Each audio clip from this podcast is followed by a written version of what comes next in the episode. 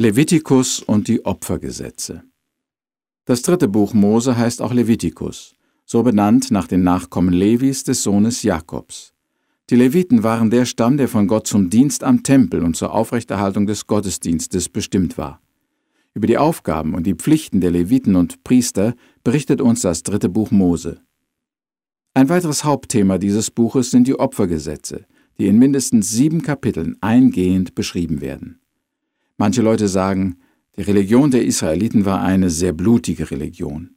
Zu bestimmten Anlässen und Festen wurden so viele Tiere zu Gottes Ehre geschlachtet, dass die Priester buchstäblich im Blut standen.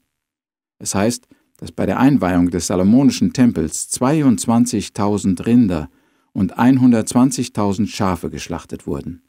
Und wir fragen uns, vielleicht mit Recht, war das nötig? Heute bringen wir im Christentum ja überhaupt keine Tieropfer mehr. Eine Frage, die in diesem Zusammenhang immer wieder auftaucht, ist, warum nicht? Warum brauchen wir heute keine Ochsen und Schafe mehr zu opfern? Warum gehorchen wir nicht mehr den Weisungen des Alten Testamentes? Ich will versuchen, auf diese Fragen Antwort zu geben, indem ich das zusammenfasse, was da im dritten Buch Mose über dieses Thema gesagt wird. Erstens, was sind eigentlich Opfer? Tieropfer sind ja in vielen Religionen bekannt, in einigen sogar Menschenopfer, wie zum Beispiel bei den Inkas. Die Opfer der Bibel unterscheiden sich darin, dass von Gott selbst befohlen worden war, welche Opfer wann gebracht werden sollten. In der Bibel war also der Opferkult nicht ein Versuch, einen erzürnten Gott zu besänftigen und gnädig zu stimmen, sondern es war einfach eine Frage des Gehorsams. Als Opfer kamen nur Tiere in Frage. Gott hatte es ausdrücklich verboten, Menschenopfer zu bringen. Sie waren ihm ein Greuel. Auch von den Tieren waren nicht alle zum Opfer zugelassen. Hauptsächlich kamen junge Rinder dafür in Betracht, Schafe, Ziegen, Tauben und auch Getreide, Mehl und Wein als sogenanntes Trankopfer. Die Tieropfer erkannte Gott nur an, wenn sie männlich und ohne Fehler, sozusagen das Beste aus der Herde waren. Nicht irgendjemand konnte ein Opfer bringen, nur der Priester durfte das Tier an einem dafür vorgesehenen Platz und nach einem bestimmten Ritual schlachten. Je nach der Bestimmung des Opfers wurde es dann zerlegt und verbrannt. Von manchen Opfern gehörte dem Priester ein Teil, von anderen konnte der Besitzer bestimmte Stücke selber essen. In Levitikus, dem dritten Buch Mose, werden verschiedene Arten von Opfern erwähnt. Es gab Brandopfer, Dankopfer, Sündopfer, Schlachtopfer und andere. Der Unterschied liegt in den Beweggründen und der Absicht, wozu es gebracht wurde, aber weniger in der Art des Tieres. Es gab nur ein Opfer, das unblutig war, und das war das Speiseopfer und Trankopfer.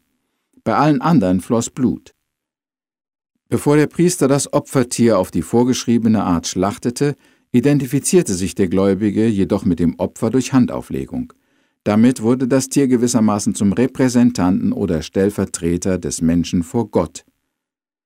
Was sind also Opfer? Opfer sind Tiere, die an einem dafür bestimmten Platz vor der Stiftshütte oder dem Tempel in Jerusalem von Priestern nach einem Ritual geschlachtet und verbrannt wurden. Zweitens, wozu dienten die Opfer? Wie schon erwähnt, hatten die Opfer verschiedene Bedeutung.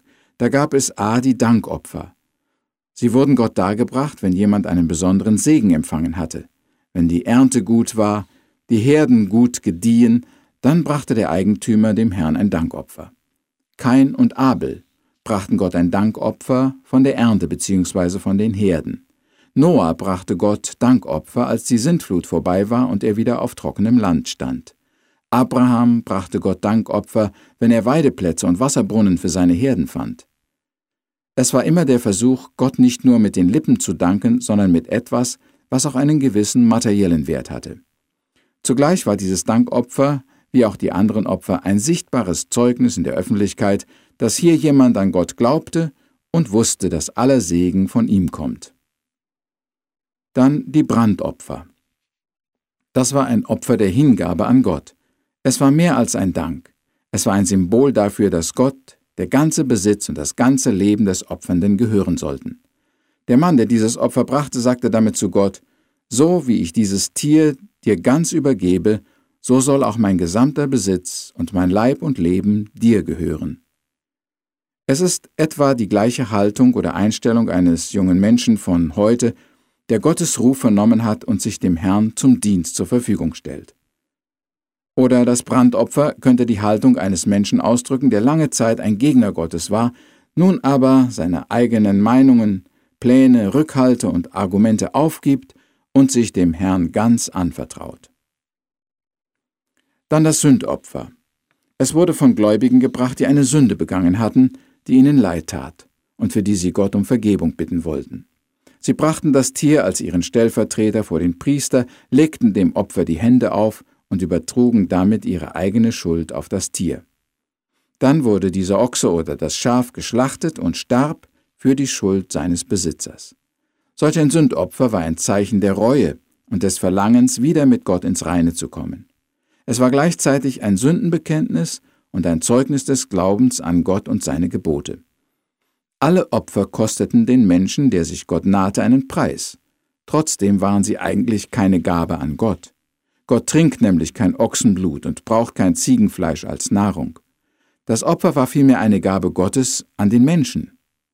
Wer diese Möglichkeit der Gemeinschaft mit Gott ablehnte, blieb in seinem Egoismus und seiner Schuld gefangen. Wer von der Gabe des Opfers Gebrauch machte, konnte Frieden, Vergebung, Erlösung und Gemeinschaft mit Gott bekommen.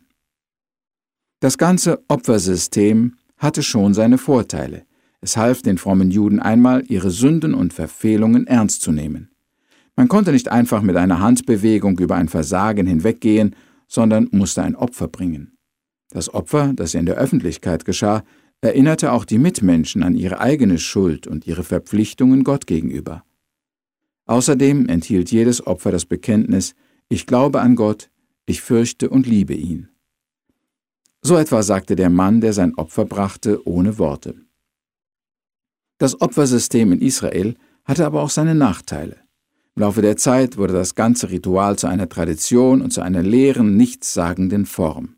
Man brachte zu gewissen Zeiten seine Opfer, ohne noch an eine bestimmte Sünde zu denken oder sich wirklich im Herzen dem Herrn zu weihen oder zu ergeben. Zur Zeit der Könige Israels waren die Opfer auch so eine Art Geschäft mit Gott. Einige Juden hatten diese Einstellung. Gott bekommt meine Opfer, und ich lebe weiter, wie es mir gefällt. Darum standen später die Propheten auf und wiesen das Volk auf die Missstände hin, indem sie etwa predigten, Gehorsam ist besser denn Opfer und Aufmerken besser als das Fett von Widdern. Und Gott selbst ließ dem abtrünnigen Volk sagen, Ich mag eure Opfer nicht mehr, sie sind mir ein Greuel, denn euer Herz ist in Wirklichkeit ferne von mir. Damit verurteilte er nicht die Opfer, sondern die falsche Einstellung der Menschen die aus der Sache ein Geschäft gemacht hatten. Immer wieder kommt auch heute noch die Frage bei verschiedenen Leuten auf, was muss ich denn tun, wenn ich Vergebung meiner Sünden haben will? Muss ich Gott ein Opfer bringen? Manche fragen sogar, ob sie Gott mit ihrem eigenen Blut versöhnen können und ob Gott sie vielleicht erretten wird, wenn sie Selbstmord begehen oder ihr eigenes Leben zum Opfer geben. Das ist ein ganz abwegiger Gedanke. Niemand kann seine Schuld auf diese Weise sühnen nicht mit Geld, nicht mit sich selbst auferlegter Qual und nicht mit dem eigenen Leben. Im Gegenteil, wenn du Gott vorgreifst und dir selbst das Leben nimmst, lädst du noch mehr Schuld auf dich. Aber du kannst Gott einen Stellvertreter für dich bringen, und das ist Jesus. Er starb für deine Schuld. Übergib ihm deine Sünde, dann bist du frei und die Strafe liegt auf ihm. Das ist der Weg, wie Gott uns heute Versöhnung schafft. Es gibt keine Tieropfer mehr, sie haben ihren Zweck erfüllt, bevor Jesus kam. Das einzige Opfer, das Gott heute noch anerkennt, ist Jesus, das Lamm Gottes, das der Welt Sünde trägt. Halt, das Neue Testament spricht noch von einem anderen Opfer. In Römer Kapitel 12, Vers 1 schreibt der Apostel den Gläubigen, Ich ermahne euch nun, liebe Brüder, dass ihr eure Leiber gebet zum Opfer, das da heilig, lebendig und Gott wohlgefällig sei. Dies ist ein Opfer nicht zu unserer Versöhnung. Es ist auch kein Selbstmord, sondern ein lebendiges Opfer, nämlich unser Leib, den wir dem Herrn ganz zum Dienst zur Verfügung stellen sollen. Das ist das, was früher das Dank- oder Brandopfer war. Aber heute soll es kein Stellvertreter sein, sondern jeder Gläubige selbst, lebendig mit all seinen Gaben und Fähigkeiten. Es ist vielleicht schwerer, dieses Opfer zu bringen, als irgendeinen anderen Besitz aber wie kein anderes Opfer ehrt es den Herrn und gibt uns Frieden, Freude und Erfüllung. Wenn du an Jesus glaubst und deine Sünde vergeben ist, dann kannst du heute dem Herrn dein Herz und deinen Verstand und deinen ganzen Leib mit allen Gaben als ein lebendiges Opfer zum Dienst zur Verfügung stellen. Wir beten. O Herr, erleuchte du mit deinem Heiligen Geist das Verständnis einen jeden Bibellesers über dieses Thema der Opfer. Bewahre ihn vor Missverständnissen und Irrtümern und lass ihn Jesus und sein Werk am Kreuz für uns erkennen. Schenke, dass noch viele Christen verstehen, dass du eine totale Hingabe von uns erwartest. Amen.